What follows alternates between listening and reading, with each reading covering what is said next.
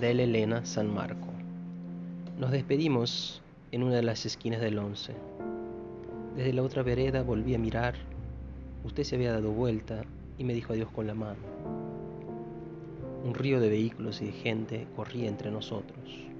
Eran las cinco de una tarde cualquiera.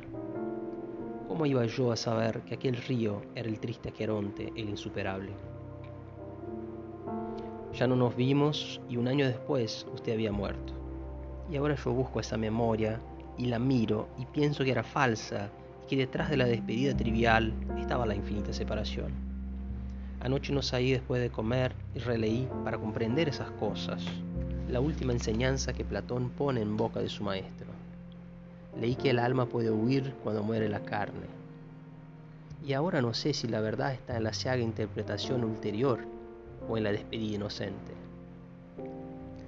Porque si no mueren las almas, está muy bien que en sus despedidas no haya énfasis. Decirse adiós es negar la separación, es decir, hoy jugamos a separarnos, pero nos veremos mañana. Los hombres inventaron el adiós porque se saben de algún modo inmortales, aunque se juzguen contingentes y efímeros. Delia, alguna vez anudaremos junto a qué río este diálogo incierto y nos preguntaremos si alguna vez en una ciudad que se perdía en una llanura fuimos Borges y Delia.